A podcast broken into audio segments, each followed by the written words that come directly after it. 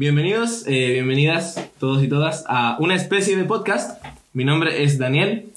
Hoy me encuentro con Luis Luis Gómez. y Tiffany. Eh, como primer episodio, eh, Episodio da- piloto. pi- episodio, episodio piloto, ¿ya? Dada la contingencia, eh, la, la cual estamos viviendo, ¿no es cierto?, en Chile, en este país. eh, nos gustaría hablar de un tema que es eh, una pregunta muy interesante que Tiffany me, me hizo a mí hace un par de días.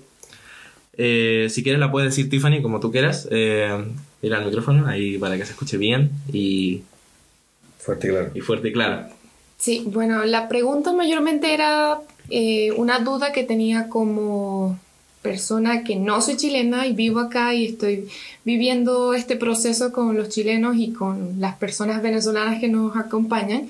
Y era más que nada escuchando a chilenos hablar sobre la situación como estamos viviendo una dictadura. Y preguntaba que siendo Chile un país que anteriormente vivió una dictadura, no entendía cómo podían asemejar una cosa con la otra, una época con la otra, cuando bien sabemos que una dictadura es algo mucho más fuerte, mucho más, eh, digamos, eh, te, te quita la libertad en todos los sentidos. Y no siento que es lo que se esté viviendo aquí. Claro, no soy chilena, no he vivido acá toda mi vida. Tengo recién unos ocho meses aproximadamente viviendo aquí. Y era eso, la duda era esa, como, como chileno, sabiendo la historia de tu país, sabiendo qué acontecimientos pasaron anteriormente, ¿cómo podías decir que esto que está viviendo Chile es una dictadura? Claro, no voy a generalizar, no todos los chilenos dicen eso, solo lo escuché de pocas partes. La mayoría de las, que, de las personas que decían eso eran jóvenes. Entonces le pregunté a Daniel que como él, como chileno joven, eh, viviendo en esta, en esta situación, ¿qué creía que estaba pasando realmente y cuál era su perspectiva al respecto? Mira, eh, bueno, no sé si Luis quiere también aprovechar de hacer una, una pregunta. Yo creo. No, no, la pregunta. no, no. Yo quiero nada más acotar algo antes que tú, como desde el punto de vista chileno, obviamente, eh, va a ser mucho mejor. Eh, yo pienso que los chilenos, más que todo, lo que intentan hacer, al igual que con las protestas, es como dar una versión extremista de lo que está pasando. Por ejemplo, al tú llamar esto como nada más un proceso político, un proceso que nada más está transcurriendo y ya, la gente no le va a prestar atención. Pero si tú por lo menos te pones a verlo como es una dictadura, es como la gente verga. Esta palabra es fuerte, esta palabra de verdad tiene poder. Lo mismo que con las protestas. No te estás yendo con una protesta de quemar, trancar una calle y ya. Estás quemando un maldito metro. Claro. Entonces creo que es lo mismo. El, el- el chileno está haciendo lo posible por dar ese el llamado a la gente de arriba, porque es la única forma de que puedan tomarse tomar tomarlos en cuenta. Ok. Em, bueno, ¿Qué piensas tú como chileno? yo creo, bueno, yo también soy muy joven, ¿no es cierto? Yo no viví la dictadura, em, pero, pero mi mamá sí, por ejemplo, eh, mis padres, mi, ma- mi mamá y mi papá.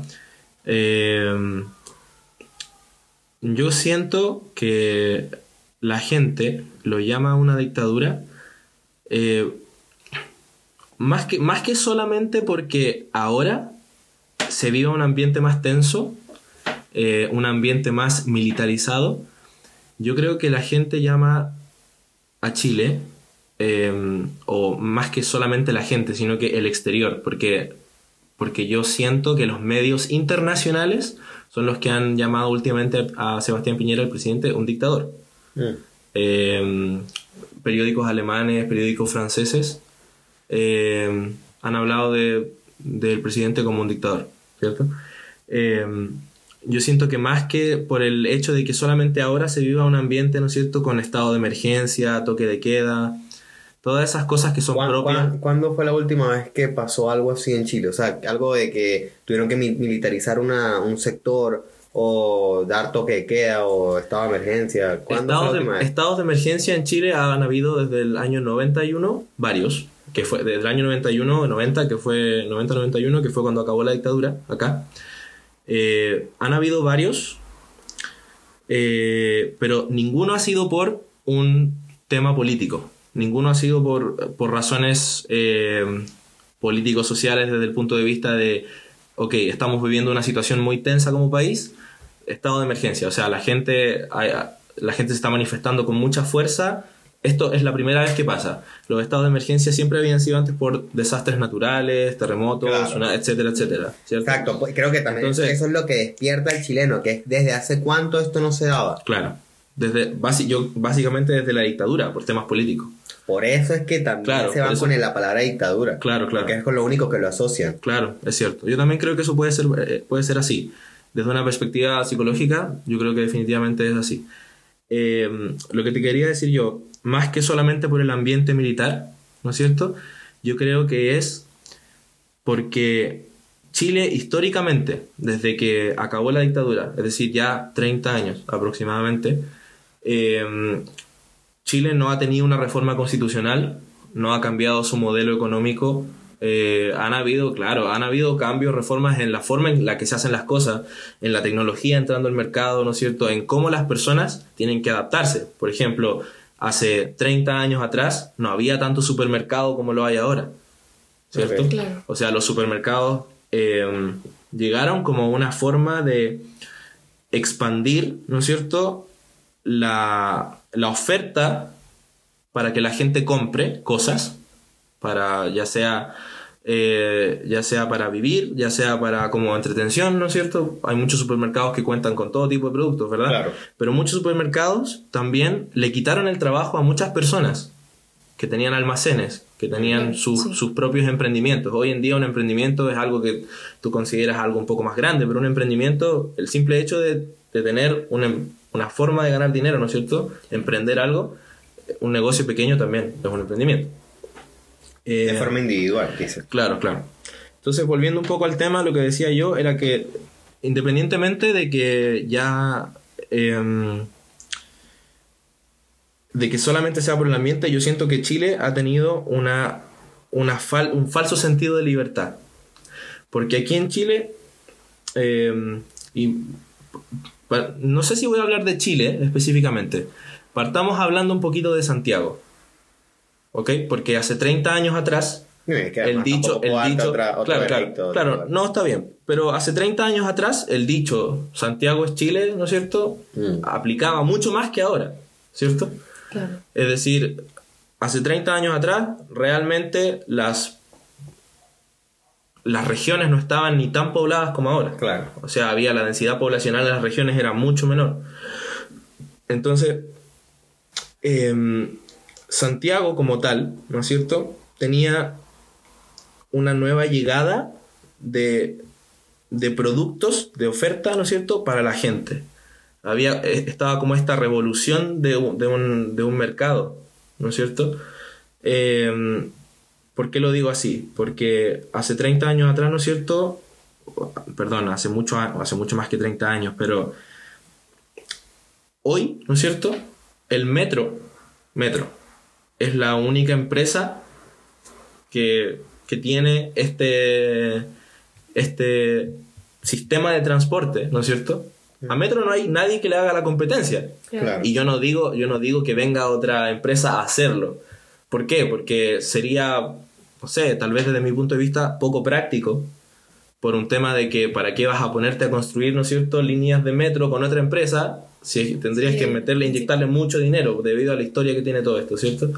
Entonces la gente, de, dada, dada el, dado el tamaño de la ciudad, porque hace 30 años atrás la ciudad no era del mismo tamaño que hoy, o sea, era del mismo tamaño, sí, pero no tenía, pero no tenía no, las casas que están hoy, por ejemplo, en, en, las comunas que son más periféricas, ¿no es cierto? Antes no eran casas, antes era campo, mm. Antes era campo. Por ejemplo, últimamente se ha aprovechado todo el terreno que faltaba. Claro, claro, claro. Y, todavía tenemos comunas a las cuales el metro no llega. El metro no llega, por ejemplo, San Bernardo. El metro no llega. Eh, entonces, ante eso, ¿no es cierto? La gente está obligada a usar un sistema. ¿Por qué? Porque el metro es Tu único recurso. es, sí, y, y más que el único recurso, porque también está el Transantiago, pero Transantiago se implementó hace relativamente poco. Transantiago es mucho más moderno que Metro. ¿Transantiago qué es? Transantiago son las micro. Ah, la rojita. La, la, sí, La que la, las rojas, las de colores. Sí. Sí, pero es que, es que ahora esas, esas micros nuevas llegaron este año, el 2019. Las eléctricas, ¿ya?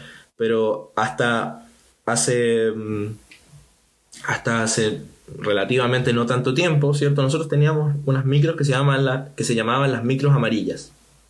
Y las micros amarillas eran las que servían para llegar a todas partes. Era el sistema de buses. Y eso era, junto a Metro, la forma en la que tú te podías mover en Santiago. Hoy en día, Metro, yo creo que ha reemplazado mucho de lo que Transantiago puede llegar a ser. Uno, porque Metro ahora está llegando a más lugares. Y dos, porque Transantiago, en comparación a Metro, es impresionantemente ineficiente. Porque Metro es rápido, ¿no es cierto? No, vas subterráneo, o sea, No hay taco. nada te frena, no hay taco, ¿no es cierto? Las micros... eh, bueno, el metro, ¿no es cierto? Eh, como tal, como sistema es más eficiente. El problema que tiene es que se llena mucho, al igual que la micro, ¿no es cierto? Porque Santiago tiene mucha gente. Y es como el más seguro. Y también, Eso- es, eso iba a ta- decir. también es No, más seguro. seguro. No va a haber un accidente, por ejemplo, ¿sabes? En la, en la autopista, en la No calle. es tan probable que tengas un accidente Sí, en el metro. sí, Claro, claro. Puede haber, pero no es. Ajá. Claro. Exacto. Entonces, ha- haciendo ese detalle de interior a cómo el sistema de movilización, ¿no es cierto?, influyó en la gente de Santiago, eh, volviendo a la pregunta, ¿cierto? Yo creo que está este falso senti- sentimiento de libertad por parte de, de la gente, porque Chile es un país, ¿no es cierto?, que está, eh, que se rige bajo un modelo económico neoliberalista, ¿cierto? Eh, capitalista. Eh, lo cual, ¿no es cierto? Eh, por un lado, ¿no es cierto? Es el modelo que hay, ¿ok? No me quiero meter en mi opinión personal respecto del modelo capitalista, eh, menos del neo... neo- perdón. Salud. La cosa es que Chile, por ejemplo, es un país que tiene el... Chile tiene, por ejemplo, mucho... Bueno, todos los recursos en Chile que están, la mayoría, ¿no es cierto?, están privatizados, para no decir todos. El Claro, agua, que- el agua privada, la- el sistema de pensiones es privado. Man, aquí tienen un pego montado con el tema de las pensiones. Yo nunca lo he entendido porque tampoco he indagado muchísimo en eso, nada. Claro, bueno. Pero es como que les tienen. Aquí... Le están robando plata. El sistema, el sistema de pensiones hace muchos años atrás se vendió como el sistema que iba a cubrir el 70% del sueldo que ganabas tú a lo largo de tu vida, ¿no es cierto? Cuando tú estuvieras en tu jubilación, cada mes ibas a recibir alrededor del 70% de tu sueldo. Así se lo vendieron, perdón, así se lo vendieron a la gente. O eso fue lo que a mí me dijo un hombre que... eh, Claro, lo pintaron súper bonito para que Claro, el claro, claro. quisiera. Eso, a mí me- eso fue lo que a mí me dijo un hombre que vivió durante el momento en que el, el sistema se insertó, ¿cierto? Luego, ¿qué fue lo que pasó? Dijeron, mira, vamos a tener... mm, va a ser el 70% de ese 70%. Mm. Y después, ¿qué pasó? Que en la práctica ese 70% del 70% no se logró. Ah, El promedio en la práctica de la retribución real del sistema de AFP que tiene, que tiene Chile es, si no me equivoco, del 12%. No puede ser. Qué locura. Es muy poquito. Es muy poco. Muy poquito. Muy poco. Hoy día, por ejemplo, estaba viendo una señora en las noticias que se había jubilado con menos de 100 mil pesos mensuales. Menos de 100 mil pesos mensuales. Entonces, ok, Chile tiene una libertad de acción, libertad de elección en muchos productos, lo que tú quieras. Aquí en Chile tú puedes venir, no hay, no es por ejemplo como se vive en Venezuela, no hay desabastecimiento, ¿no es cierto? Eh, aquí tú básicamente puedes encontrar lo que tú quieras. Y yo creo que eso es algo que ustedes notaron cuando vinieron. Claro, Obvio. sí. Eh, pero al mismo tiempo, ¿no es cierto? La forma en la que la gente está obligada a gastar su dinero está muy preconstruida. Claro. ¿Ok? O sea, Aquí- hicieron, hicieron aquí como todo- del capitalismo literal, pusieron una escalerita de cómo vas a vivir tu vida, de en qué vas a gastar. Así- es como que así no es. puedes escapar de ciertas es. deudas. Hoy en día las AFP, que son los sistemas de pensiones, son obligatorios. Obligatorios. No, tú tra- tú- usted, O sea, nosotros llegamos acá como migrantes y ya por default ya tienes una, que es FONASA, si no me equivoco. No, perdón. no, no, no, FONASA es tu el, siste- el se- el No, sistema de salud. La, la AFP, ¿Cuál es la en otra? tu La primer De una vez tienes que inscribir. Trabajo sí o sí te van a inscribir. Pero hay una que es la, la que siempre, la, la primera, la primera, ¿cómo se llama? Es que depende de la empresa. Yo entiendo que depende de la Es empresa. como la más empresa elige. básica. ¿La AFP? Ah, pero no hay varias. Sí, hay varias. La 1 Hay es, donde- es donde uno se... Corten. sí, vamos. Ya. Eh, Sí, es obligatorio. Es obligatorio. Acá tienes que estar inscrito en una AFP y en tu primer trabajo eso ya pasa. Por lo tanto, tú puedes entrar a un trabajo ganando un sueldo mínimo y estás obligado a entrar a una AFP Sí. Para que te quiten el... para que te quiten un poquito Por- de tu sueldo, ¿no es cierto? Para que luego te llegue una retribución de, Ya. en la práctica, el 12% de el sueldo mínimo, que hoy en Chile es como 301 mil pesos. sí. No es nada. No es nada. Entonces, ¿qué es lo que pasa? Aquí el agua es privada. La gente está obligada a pagar el agua. Aquí las autopistas son concesionadas. En Chile, ¿qué más? Si vas a llegar rápido a un lugar, tienes que pagar, Claro, prácticamente. claro. O sea, en el fondo, bueno, como en cualquier parte, yo creo, o sea, si vas a moverte rápido de un lugar a otro, igual hay que pagar. Es un servicio. Eso, eso no tiene nada de malo. El problema es cuando tú condicionas a una población, ¿no es cierto? A que el mercado regule toda la vida de las personas. Desde una perspectiva social, yo creo que eso debería ser más balanceado. Yo no tengo un problema real con que, con que el mercado esté presente, ¿ok? Pero existe un concepto que es, eh, que en este momento eh, olvidé el nombre, pero es cuando el Estado y el mercado, ¿no es cierto? Balance, equilibran las fuerzas que ponen, ¿no es cierto? Y lo que, lo que el Estado regula, lo que el Estado le regula al mercado, ¿no es cierto? Y lo que el mercado puede hacer. Cuando eso está en un buen balance, el país avanza. ¿Por qué? Porque una de las cosas que el Estado debería hacer es invertir en el pueblo, en la gente. Por supuesto, y también es como si yo como ciudadano pago, pago impuestos, pago la FP, pago todo lo que por obligación tengo que pagar, la idea es ver alguna retribución al respecto. Si Por no la veo, obviamente me voy a ver en carencias y obviamente me voy a Vas a quemar un metro. por ejemplo. Pero sí tiene sentido, tiene sentido de que Claro. si no vemos esa retribución, no tiene, o sea, ¿cuál es, cuál es la lógica de dar? ¿Cuál es la lógica de pagar tanto? Bueno, en el- a eso voy. Chile lleva 30 años de, de supuesta libertad, ¿cierto? Y Libre de la dictadura. libre de la dictadura, claro. Ni siquiera es una libertad, Porque, es como porque- que el, ¿qué es lo que pasa? te ¿Qué es lo que pasa? la, la constitución, la constitución de Chile sigue siendo la misma que estaba, que se implantó durante la dictadura el año 81, la constitución cambió. Después de como 70 años de la misma constitución, si no me equivoco. Eh, ¿Qué fue lo que pasó ahí? Que la constitución, ¿no es cierto? Después, cuando volvió la democracia, eh, o, cuando, o el intento de democracia, ¿cierto? Cuando volvió eso, no se hizo un cambio constitucional, no se hizo una reforma.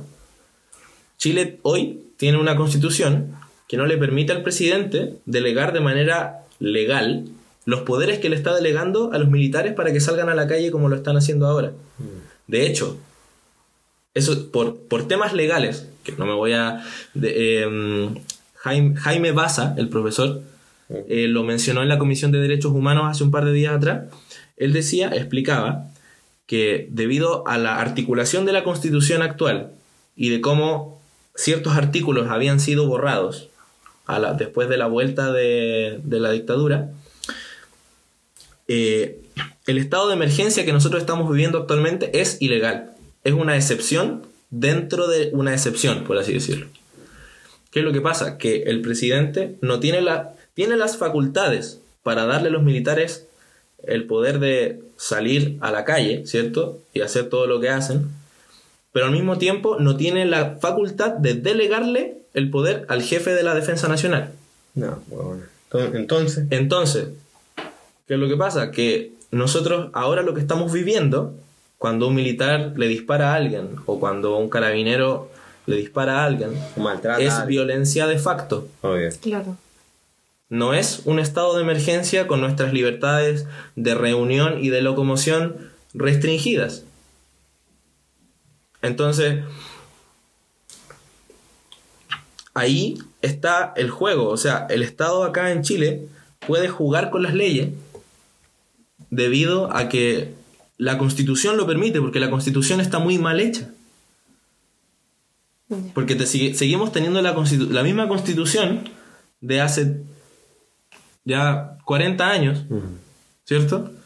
¿Y qué, qué es lo que pasa ahí? Que, que no... El país no mejora en el sentido de que no tenemos una, una planificación digna para la sociedad. ¿Por qué? Porque Chile, también lo mencionaban en la, en, la tele, una chica que apareció en la tele hablando y después eh, agarró mucha fama, se llamaba Be- Bessie Gallardo, si no me equivoco. Bueno, ella, ella hablaba de, de, cómo la gente en Chile, ¿no es cierto?, Eh, ganaba muy poco y de cómo Chile es un estado subsidiario. Chile es un estado de subsidio. ¿Qué es lo que significa eso? Que cosas que debería hacer el Estado, el Estado, eh, eh, perdón, cosas que debería hacer el Estado, el mercado las puede hacer, ¿ok? Pero so- solamente cuando el mercado le dice al Estado, oye, yo no puedo hacer esto, ahí el Estado las hace. Pero cuando tú tienes un país que ha acumulado la riqueza en un grupo muy, muy acotado de personas, ¿no es cierto? Que tienen empresas muy predominantes en el mercado. Y nadie les Y, puede y- dar la y- talla. y cuando, ¿sabes? y cuando Chile tiene tratados de libre comercio con tantos países, aquí las autopistas son de los españoles. Mm. El agua también es, no, no, perdón, no de los españoles, pero es el agua, el mar de Chile. Mm. Así como dicen que es de siete, siete familias de muy poca gente. Aquí la gente controla lo que la gente, lo que el pueblo recibe. Esa, ese poco grupo de personas controla todo lo que la gente recibe y todos los servicios que tienen que utilizar. Verga. Entonces, la gente Venga, hermano, vos sabéis mucho, me siento burda bruto. Ah, sí. Y, la- y- y no, créeme que tampoco me manejo completamente eh, con todo lo que digo. Yo solamente estoy mencionando, ¿no es cierto?, cosas que he aprendido estos días, cosas que he aprendido a lo largo de los, Ajá. cosas que he aprendido a lo largo del tiempo. No, por eso, es que tu, tu punto de vista como chileno obviamente iba a ser tan grande y tan espeso de tanto, Claro, claro. tanta historia. Claro, en el fondo a, a eso voy yo y, y yo creo que más que solamente por, como decías tú, generar impacto, más que solo por el impacto, yo creo que Chile realmente, si bien yo sé que es un ef- volver de la dictadura fue un esfuerzo tremendo para mucha gente. Incluso para Elwin, que fue el presidente de turno cuando volvimos de la dictadura, ¿no es cierto? Yo creo que él debe haber sentido el peso del futuro de todo un país en, su- en sus hombros, porque en el fondo, ya, ok, habrá sido tal vez no el mejor presidente, yo nunca lo viví, por lo tanto no voy a opinar pre- precisamente de él, ¿cierto? Eh, si aquí alguien opina, ¿no es cierto?, que Elwin fue, si algún auditor aquí, auditora, opina que Elwin fue un buen o mal presidente, opinión ahí propia, pero en el fondo el Estado nunca se fijó en hacer un cambio estructural, estructural de base. Entonces, ¿qué, qué fue lo que pasó? Que constitucionalmente nunca salimos de la dictadura. En, términos, en términos constitucionales, Siempre sal- igual, lo siempre que cambiaron fu- fueron las personas. Exacto, las personas. Y las personas acá en Chile cambian con un grado de nepotismo impresionante. El nepotismo es cuando Gracias las- por, se, gracias se eligen por decir que era nepotismo. Quería hacerme como que sabía, pero Sí, bueno. se como, Se ve. el nepotismo aquí es cuando tú eliges como, bueno, mira, voy a mm, voy a ponerme teórico ya y Más. Voy a buscar la palabra nepotismo para que mm, para que todos y todas los que estamos viendo Por favor, por estemos favor. informados. Dice Ups. Em, nepotismo. Trato de favor hacia familiares o amigos a los que se otorgan cargos o empleos públicos por el mero hecho de serlo, sin tener en cuenta, sin tener en cuenta otros méritos. Ok. Ok. ¿Qué es lo que pasa? Acá hay relaciones familiares entre ministros, presidencias, diputados, diputadas, senadores. Yo te meto en este cargo porque vos sois panita mío. Así es. Vos sois familia Eso es mía. nepotismo. Eso es nepotismo. Aquí en Chile, aquí en Chile, senadores gastan, se les asigna, gastan mucho dinero en asesoría. Y las asesorías son personas que ellos o ellas eligen. Por lo tanto, por ejemplo, yo soy senador y quiero asesorarme en términos de psicología. Para la gente que no sabe, Tiffany es psicóloga. Eh, por eso estamos hablando con ella de este tema desde una perspectiva social y psicológica. Por ejemplo, yo soy senador y quiero asesorarme en, en, en- en la materia de psicología. Y yo, tal vez, conozco gente que en mi opinión, o que ante la opinión pública, es más calificada que Tiffany para brindarme esa asesoría. Tal vez porque Tiffany tiene otra especialidad, o tal vez porque en la misma especialidad la otra persona ha tenido más reconocimiento. Independientemente de eso, yo escojo a Tiffany porque Tiffany es mi amiga. Claro. Esa gente, asesores, asesoras, estaban, se revelaron los sueldos en una noticia hace como dos meses atrás. Esa gente podría estar ganando entre 3, 4, 5 millones de pesos solamente por ser asesor. O perdón, eh, disculpa, me equivoqué. Esa- esos eran sueldos de eh, senadores que podrían estar como empezando o eh, sueldos brutos de personas que estaban en la política. Mierda, Eh, igual mucha, mucha plata. Sigue, sigue siendo mucha plata, perdón. Eh, asesores estaban ganando entre 2 a 3 millones de pesos. Sigue siendo. Sigue siendo mucho, mucha plata. ¿Cuántos sueldos mínimos? Eso es mucho sueldo mínimo. Acá en Chile, un sueldo de un millón de pesos ya es espectacular. Sí. Yo no me quejo. No, claro que no. Yo tampoco. Creo que nadie.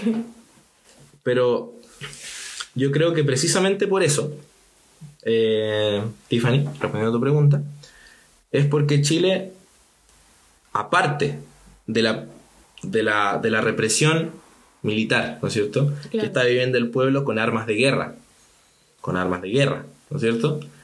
Eh, aparte de ese hecho, es que la historia del país, para la mayoría de la población chilena, ¿cierto? Es que ha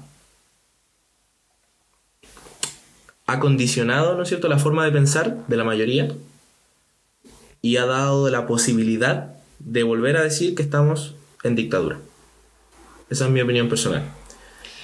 Sí, creo que son diferentes conceptos. O pensaba yo, un concepto más moderno de lo que es la dictadura. Claro. Porque la dictadura, eh, si lo piensas bien, no es necesariamente que no puedas salir de tu casa sin que, No, claro, claro. sin que te disparen. No, es, es no tener libertad en muchos sentidos. Claro. Y si lo ves desde esa perspectiva, obviamente pierdes tu libertad. Claro. Es decir, tienes por obligación que gastar parte de tu sueldo en cosas que realmente no le ves un beneficio, sino que beneficia únicamente al Estado, de cierta forma. Exacto. Entonces, obviamente, desde esa perspectiva sí le puedes llamar de alguna forma una dictadura. Sin embargo, como, o sea, yo me lo tomé más, no sé si personal es la palabra, porque pensar en, en jóvenes que están viviendo con acceso a muchas cosas que nosotros como jóvenes no pudimos vivir en nuestra juventud en Venezuela era algo como que chocante. Claro. En ese sentido, sí tiene sentido para mí, pero al mismo tiempo era algo que pensaba que estaban siendo muy extremistas. Sin embargo, hay que comparar. Ustedes quizá, no sé, tienen, tienen un pensamiento mucho más allá que el que nosotros podemos, nosotros desde que nacimos estamos viviendo con, con esa, ese gobierno. Y, y obviamente vivimos y eso es lo que estamos acostumbrados, a las carencias, a no poder acceder a más grandes cosas. El venezolano se adaptó a adaptarse a lo que estaba. Claro. Y o sea, si hay un verguero, te tienes Sí. que adaptar. No vamos a solucionar, sino vamos a Y adaptarnos. cada a vez esto. que pasaba algo, cada vez que había menos, era como que, ok, ahora hay menos, tenemos que acostumbrarnos. Claro. No era pelear por buscar más. Claro. Cuando por fin los jóvenes decidieron, vamos a pelear, vamos a luchar por esto, al mismo tiempo también había esa, esa mm, lo que llamamos desesperanza aprendida. Eh, ese es un término en psicología donde las personas se acostumbran a, a vivir algo a vivir algo que no les beneficia y van como simplemente la palabra es- Aceptando el hecho. aceptándolo sí Claro. Eh, entonces es algo que no veo aquí el chileno no está acostumbrado a que al menos los jóvenes creo que para ellos la libertad es algo mucho mucho más importante como te decía Es delicado. y el sí, hecho de que sentir sí. que te están pisoteando Claro. es pérdida de dignidad y simplemente es algo que ellos deciden no, no aceptar. Claro. Ya, me De hecho- me estáis jodiendo, te quemo el metro. Claro, de hecho, de hecho, bueno, ojo que la quema del metro es algo que todavía está en investigación. Sí. De hecho, ni, creo siquiera, ni siquiera, fue ni siquiera, ni Marico, siquiera se si lo hace el mismo gobierno, es mejor para ellos. Porque por seguros y todo ese peo, salen beneficiados ellos. Ok. Bueno, lo que te- justo lo que te quería decir yo, el tema de esa pérdida de dignidad. La subida de los 30 pesos del metro fue la gota que rebalsó el vaso de la dignidad Claro. del país. ¿Por qué? Porque la dignidad, ¿no es cierto? Es algo que se viene desviviendo desde ya muchos años en Chile. Claro. Sí, Es decir, la dignidad de la gente tal vez va subiendo, pero se, se mantiene. Se mantiene estacionaria por mucho tiempo. Y cuando a alguien se le da la gana ahí arriba, ahí tal vez sube un pelito. claro. Y, Pero la dignidad, pero la dignidad de los de siempre, como decimos aquí en Chile, ¿no es cierto? Sube, pero puf, exponencialmente. Mm. Y qué increíble la crianza que están teniendo actualmente los niños acá en Claro. Chile. Porque si te pones a ver bien cómo empezó todo, no fueron los chamos, no fueron los universitarios, fueron los, los, Fueron los escolares. cabros chicos. Los escolares. Los cabros Sí. chicos. Fueron los escolares. Ellos en el metro a romper esa mierda y aquí no pasa nadie. Aquí, perdón, aquí pasa todo el mundo sin pagar. Sí. Precisamente es algo que Increíble. como, como eh, conozco poco de la historia, pero lo que sé es que en la dictadura la gente lo primero que hacía al declarar un toque de queda, lo primero que hacían a, a cualquier orden militar o, o del gobierno era esconderse. Era su primera decisión, vamos a escondernos y resguard- resguardarnos. Claro. No era la decisión que ahora toman los jóvenes que declaran Salir a la calle, salir a la calle, Vamos no por los Claro, de hecho, es más, concepto dictatorial, como tú me lo decías, yo creo que es aún más válido hablar de una dictadura cuando estamos hablando de la generación de nuestros padres y madres. Claro. Ahora, no quiero desmerecer ni minimizar Claro, la experiencia que ellos tuvieron durante la dictadura, porque en términos de violencia policial fue algo mucho más extendido y algo, algo mucho más fuerte. sí. Pero ¿qué es lo que pasa? Que hoy, el 2019, cuando de repente hay toque de queda de nuevo y los jóvenes quieren salir a protestar, los padres están, no, no, no, no salgas, por favor, no quiero que te mueras, no quiero que te Sí. disparen, no quiero que te pase algo. Esa es, esos son todos los traumas volviendo a la vida. Claro. Son todos los traumas de la dictadura volviendo, re- resurgiendo desde lo más profundo del corazón. Porque los padres, claro, yo entiendo, no nos quieren, no quieren que nos pase nada. Pero. Ellos pero- están entrando ahora en la posición de sus padres en claro, aquel entonces. Claro, Claro. claro. Entonces, las, ese- esas acciones, esos esquemas sociales se replican. Sí. Entonces, claro, ante eso, eh, yo siento que es incluso, por eso digo, incluso más relacionable con la generación de nuestros padres que con nosotros, porque nosotros vivimos, llevamos una vida entera, mi generación por lo menos, del año 97, 22 años tengo. ¿Tú tienes? Igual. 22, ¿tú? Del 96. No, mira. ¿Pero tienes? 22. Ya, ok, listo. Tiene, todos tenemos 22 aquí. Y en el fondo somos gente que, que es muy joven, que todavía le falta mucho por vivir, nos faltan muchas experiencias por acumular. Y, mm, y claro, o sea, nosotros hemos vivido toda una vida li- li- libres, sin, sin la represión de, de un gobierno eh, ¿no es cierto?, que se autodenomina un gobierno militar, ¿no es cierto?, una dictadura. Eh, entonces, es, yo creo que es cosa de, de, de poner las, los elementos, en una balanza, de poner las cosas en una balanza. Aquí en Chile, el 70% de la gente del país, 70% del país, siendo que Chile es un país con alrededor de 19, 18 millones de personas, de habitantes, ¿cierto? Eh, el censo, la última vez, si no me equivoco, mencionó 17 o algo así, pero el censo no pasó por todas las casas. Ya, 17 millones de personas. El 70% de alrededor de 19 millones de personas, ¿no es cierto? En la realidad. Eh, gana menos de 400 mil pesos. Claro, es como el promedio de todo. Es como el promedio de todo. Y con la nueva propuesta que puso el presidente, de subir el sueldo mínimo a 350 mil pesos. Aumentar 20 mil pesos las pensiones eso, mensualmente. Eso a mí me pareció una jugada tan. como una falta de respeto, ¿sabes? Porque fue cuando se empezó a aprender todo el verguero. Él dijo: No, mire, mire, tranquilo, vamos a subirlo a 350, el mínimo. Y es como. Claro, o sea. Pero no está solucionando piensa, nada. Piénsalo así, o sea, si te acer si pones, si pones eso, estás no, man, no mejoras el porcentaje de gente que gana sobre 400 mil pesos. Mantienes los sueldos mínimos en menos de 400 mil pesos. El porcentaje no cambia nada, no cambias nada, absolutamente nada. Entonces, yo creo que con eso más o menos termino de, responder toda la idea que me planteabas tú. Claro. Y es que puede ser, puede ser un país eh, que en teoría, ¿no es cierto?, vive en democracia, porque nosotros tenemos aquí libertad de opinión, votamos, ¿cierto? Yo personalmente, no con, porque dada mi historia, porque yo soy estudiante, yo soy alguien que en comparación a la mayoría de la población en Chile es privilegiada. Yo reconozco mis privilegios como estudiante, yo puedo estudiar. Yo después salgo de la universidad y tengo una oportunidad muy grande para un futuro mejor. Claro. Entonces, mucha gente que hoy ya vivió la dictadura, ¿no es cierto?, sobrevivió y hoy es padre o es madre, mucha gente no pudo estudiar durante ese tiempo. Claro. Porque las condiciones económicas no lo permitían. O trabajas o no comes. Claro, claro. Hoy en día en Chile la cantidad de gente que es profesional, en el sentido de, de que hace su vida en base a lo que hace. En base a lo que estudió. En base a, no, es que, no, es que ser profesional es el concepto de hacer tu vida en base a lo que tú te dedicas. Por ejemplo, si, yo hago, si hago fotografía, okay, si yo soy fotógrafo, eh, yo no me autodenomino un fotógrafo profesional debido a que yo no vivo de mi fotografía.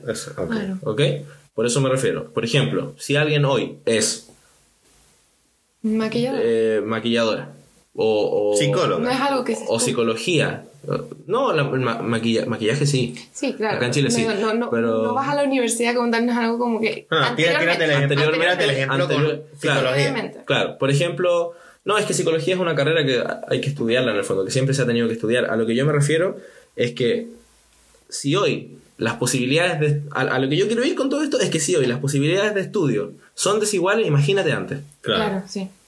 ¿Cierto? Sí. Entonces, hoy por hoy muchos de nuestros, muchos de los padres, madres que tenemos nosotros desde la generación anterior, ¿no es cierto? Son gente, son personas que hacen, ahora se dedican a lo que se dedican, no necesariamente habiendo estudiado algo relacionado, ¿no es cierto? Ellos hicieron su vida y salieron adelante como pudieron en el momento. Claro. Entonces, nosotros hoy tenemos ese, ese, ese privilegio de poder elegir lo que queremos hacer.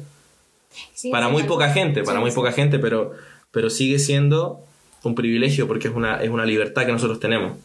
Hemos vivido toda nuestra vida con esa libertad. Eso da el mejor cierre posible a la pregunta. Nosotros, nosotros, por qué se dio el estallido social tan grande. Nosotros hemos vivido toda nuestra vida, nuestros 22 años de vida, mis 22, ¿no es cierto? Eh, libres. Libre de elegir lo que quiero comer, bueno, no necesariamente, porque cuando era pequeño era come y calla, ¿cierto? Pero, pero si yo hubiese, si hubiese sido un adulto, ¿no es cierto? Libre de elegir lo que quiero comer, con qué champú me quiero lavar el pelo, con... Sí, tienes acceso ah, a, diversidad. Hay acceso, hay diversidad. Hay... Y eso, mucha gente podría decir que lo provee un sistema capitalista, debido a que el mercado lo regula, ¿no es cierto? Y el Estado no fija los precios. Pero eso en Chile se vive ahora en, en contraste a la dictadura mucho más que al sistema, porque el sistema capitalista en Chile empezó en dictadura. Entonces, tiene- la verdad es como que tiene todo lo que, todo lo que tú dices tiene sentido para mí. Sin embargo, pienso que mi pregunta inicial era ¿por qué, por qué actuaban así? ¿Por qué responder así?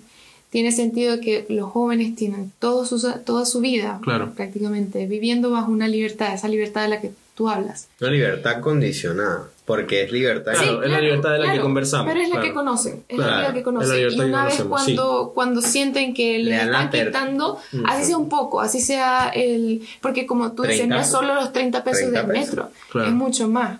Y son personas que como no tienen mucho acceso a los estudios, que se encargan, ¿de qué se encargan? De trabajar y de qué viven, de un sueldo. Normalmente es un sueldo mínimo. No ves tantos jóvenes, si bien no tienen una profesión, tienen que buscar un trabajo con un sueldo, normalmente un sueldo mínimo. Entonces, claro, no tienen familia, por, no tienen hijos quizás, pero tienen las ganas de vivir la juventud, ¿me entiendes? Y que no se lo permiten. Claro. Entonces, imaginen ser un joven que decide irse de su casa porque ya se graduó del colegio, ya quiere tener su independencia, busca un trabajo, un sueldo mínimo, le da para costearse su comida, le da para costear un arriendo, pero no le da para costear su- sus ratos libres. Gusto. Sus gustos, exacto. Claro. Entonces, al ver que te pisotean de alguna forma eso, eso que, esa libertad que tanto buscas como joven, pienso que va arraigado a eso, al- a la decisión que tomaron de salir a luchar por eso. Claro. Lo que yo no entendía muy bien era por qué la forma, por qué esa forma, por qué tan brutal esto, por qué tan... Creo ya prácticamente. Tan explosivo. Lo, lo dijimos. Lo dijimos porque el. La rabia primer- acumulada. Primero La es rabia acumulada de que siguen en el mismo formato de dictadura, con una Claro. falsa libertad. Y segundo, de que es la única forma de que De ellos presten atención. Claro. Aquí en Chile, claro. Porque cuando los aquí de en Chile, se mueven, los mucha gente, tiemblan. mucha gente llevan, mucha gente, toda esta, toda esta gente que lleva ya 30 años manifestándose en democracia de manera pacífica dentro de lo que la gente puede, porque claro, la tele solamente te va a mostrar los encapuchados, Claro. las barricadas, ¿cierto? El fuego. El que con los, fuego. medios, con los medios es muy difícil Con los medios es muy difícil tratar. todo se, Y- ma- y ahí- todo se va a manipular. Y ahí nos vamos a meter más en la política, Sí, ¿cierto? claro. Entonces, en el fondo, eh, tampoco nosotros podemos dejar de hablar de política, porque nosotros somos seres políticos, Mm, sí. somos humanos. Pero, mm, pero claro, o sea, a eso me refiero, la rabia acumulada de las personas. ¿No es Y que, y que de cierta forma pienso que tiene que ver con la historia, la porque a pesar de que sean diferentes generaciones, la historia del país se mantiene, Claro, se mantiene claro. en la sociedad. Claro. Entonces, si vienes de una historia, de un trasfondo donde viviste tanta privación de tu libertad, lo menos que quieres es, es siquiera pensar en vivir eso. Porque imagino que las generaciones que vivieron la dictadura, ¿cómo le proyectan eso Claro. a los jóvenes? Claro. como la peor pesadilla que pueden imaginarse. Entonces, obviamente, pensar en que de alguna forma están acercándose a eso, pienso lo que es crea tanta explosión. Exacto, Sí. pienso que simplemente ellos dicen, no, Porque me fue de un momento a otro. Claro. Sí. sí. Yo un día O sea, me co- encontré, marico, en un, en un, re- un- ¿cómo se diría eso? ¿Cómo se diría esos peos que había entre Una revuelta. una revuelta? Yo estaba encerrado en el metro de Santa Lucía. Ey, y ese poco de coñas gritando y ¡ah! Yo dije, aquí me morí. Me morí. Te lo juro, estaba porque de paso los guardias trancaron la, la puerta de, de, De los dos lados. Claro. Entonces era, decían, por la otra puerta está cerrada. Y los bichos.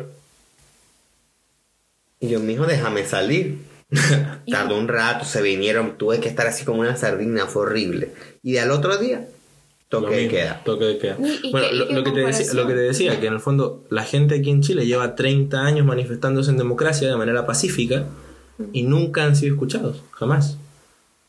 O sea, aquí muy poca fin- gente, Por fin hubo el- la apertura muy, de po- esa- muy poca gente, muy poca gente eh, se dedicó durante los gobiernos a realmente escuchar al pueblo.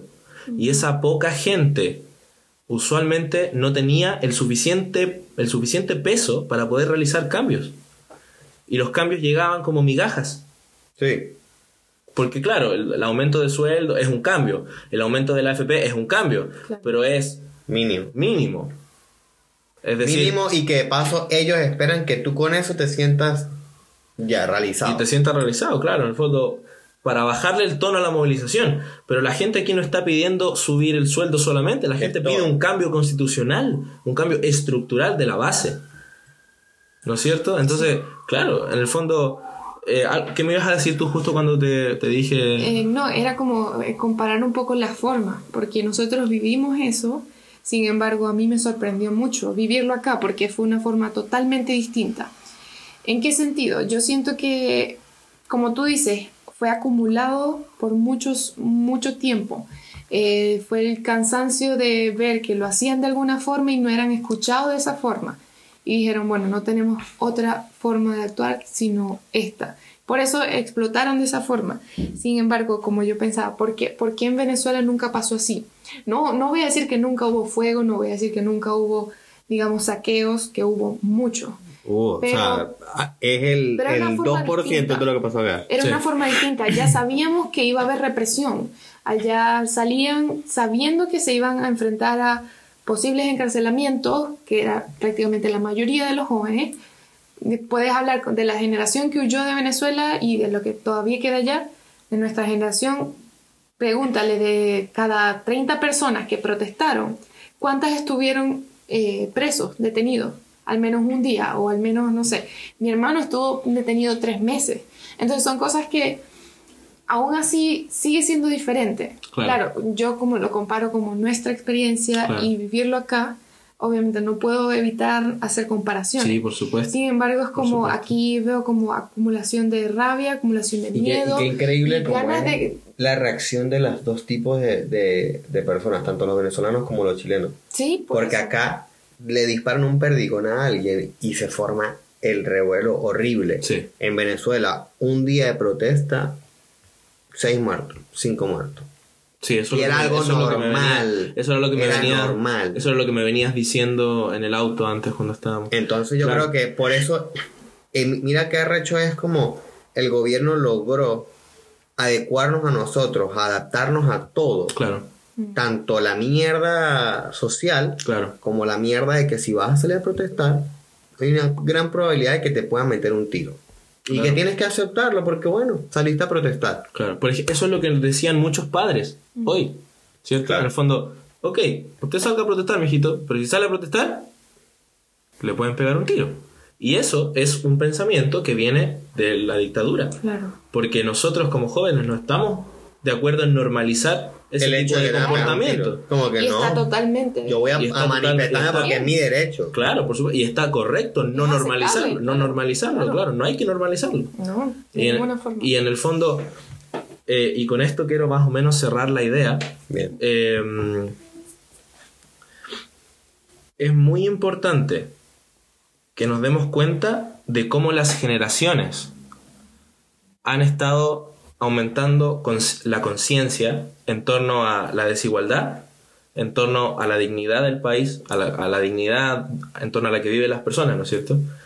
Eh, y en torno a, a cómo los, la nueva educación, lo- las nuevas generaciones de profesores y profesoras educan a sus estudiantes, porque eso es un factor impresionante A no tolerar. a no, a no tolerar la intolerancia, a no tolerar la violencia, a no tolerar nada de ese tipo de, de, de comportamientos que no aportan al desarrollo social Y, va- y que van en contra y, con y sus que, derechos. y que van en contra de los derechos humanos. Entonces, tú mismo lo dijiste, no fueron los universitarios, no fueron los trabajadores, fueron los niños, los escolares. Esos niños escolares hoy tienen profesores que son una generación entre la, entre la mía y la de mis papás y, y la de mis padres. Que son los que tienen una perspectiva de todo. Exacto. Entonces, en el fondo, esos profesores le enseñan a los niños a no tolerar la violencia, a, a generar situaciones, ¿no es cierto? Y futuro en base a progreso, pero progreso positivo, progreso social, progreso O sea, el, el- empático. El, profesor actualmente les está, les está dando a conocer que ellos tienen una voz y que de verdad los van a escuchar. Claro. Ta- tal cual, mejor, no hay mejor forma de demostrarlo Claro, que ahorita. claro. Todo esto lo iniciaron ellos. Por ejemplo, te voy a dar un ejemplo. A mí en la universidad se me plantean, por ejemplo, distintos modelos. Modelos que son menos y más eficientes. Y me dicen, por ejemplo, gobierno de Chile. Por ejemplo, tal universidad. ¿Ok? Por ejemplo, tal universidad no escogió el modelo de desarrollo óptimo para gestionar esa universidad de manera correcta. Gobierno de Chile no escogió el modelo óptimo. Por lo tanto, yo salgo al mundo laboral con la dedicación, con el propósito de desafiar el modelo actual. Porque yo sé que es mejorable. Claro. En cambio, la generación de nuestros padres, ellos, claro que deben tener la, de la noción de que es mejorable, pero a ellos les funciona. Ellos están acostumbrados a vivir en condiciones mucho más adversas que las de hoy. Sí. Es más normal. Es más normal para ellos. Sí. Así que tampoco digo que haya que hacerse mala sangre con nuestros padres, ¿cierto? todo lo contrario, todo lo contrario. Hay que saber entender que la generación de nuestros padres y madres, ¿no es cierto?, tuvieron otra influencia, tanto educacional como social.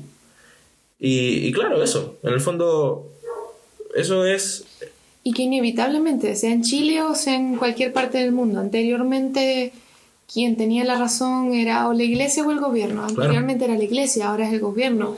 Y bueno, anteriormente, porque ahora el pueblo sabe, la gente sabe que sí protestan, que sí luchan en contra de, de lo que ellos dictan, ellos van a tener la razón en algún momento, los van a escuchar. Entonces son cosas que Ponte en un país que no haya, no haya habido dictadura anteriormente, en años atrás, quien tenía la razón siempre era el gobierno, tú tenías que decir y hacer lo que decía el gobierno. La primera manifestación o protesta que hubiera no te iba a resultar, porque ellos eran la última, la, la última, La última voz. palabra. Exacto. Entonces ahora eh, a nivel mundial la gente sabe que protestando, que haciendo movilizaciones, obviamente las redes sociales ayudan. Estamos viviendo en otra época muy, muy, muy distinta que no podemos comparar.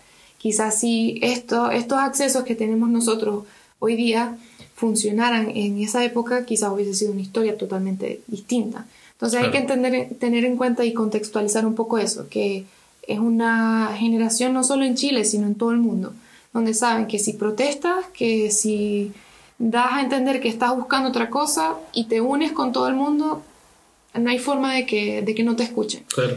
Entonces hay que tomar en cuenta eso. Sí. Y, y yo creo que esto sirve como eh, escalón de conversación para las siguientes generaciones y para la situación actual del país para que podamos empezar a construir soluciones también como la generación joven, porque nosotros tenemos que aprender a sumarnos a lo que la juventud nos quiere ofrecer. Claro. Nosotros tenemos que aferrarnos a lo que es el futuro de la generación más pequeña que nosotros, porque así construimos un modelo continuo.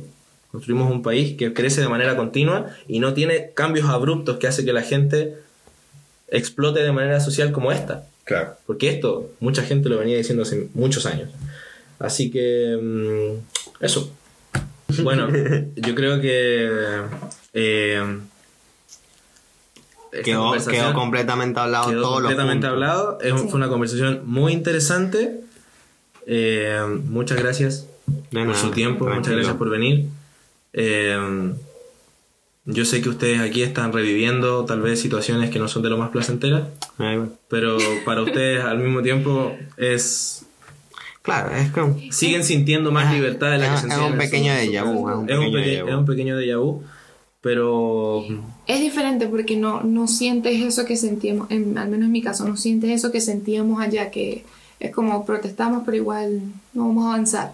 claro, No veíamos respuesta. Aquí, aquí, Aquí más bien es cool ver como, verga, este país, las protestas sí sirven, mano. Exacto, sí, exacto. Claro. Es como... Bueno, hay- ayer se vio, ayer se vio alrededor de Increíble. un millón trescientas personas Mm. solamente en Plaza Italia. O sea, Sí. guau. Eh, ¿Te imaginas pedirles mil pesos a cada uno? Sería increíble. Millonario. Un sueldito en un día. Ajá, Bueno. loco. Bueno, volver a decirles muchas gracias por estar aquí, A por su tiempo, por conversar conmigo. Eh, bueno, y muchas gracias por ver, ¿no es cierto? Si llegaste hasta este punto, si estás mirando esto, muchísimas gracias por ver esta especie de podcast. Aquí Eh, abajo van a salir los usuarios para que nos sigas en Instagram y vean más nuestro contenido en redes sociales. Muchísimas gracias, hasta luego, chao, nos vemos en el próximo episodio.